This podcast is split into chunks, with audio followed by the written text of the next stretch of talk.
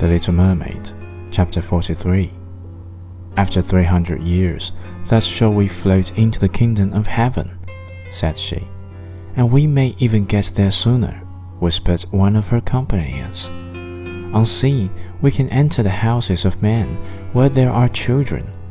And for every day on which we find a good child, that is the joy of his parents and deserves their love.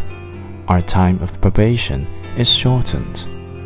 The child does not know, when we fly through the room, that we smile with joy at his good conduct, for we can count one year less of our three hundred years.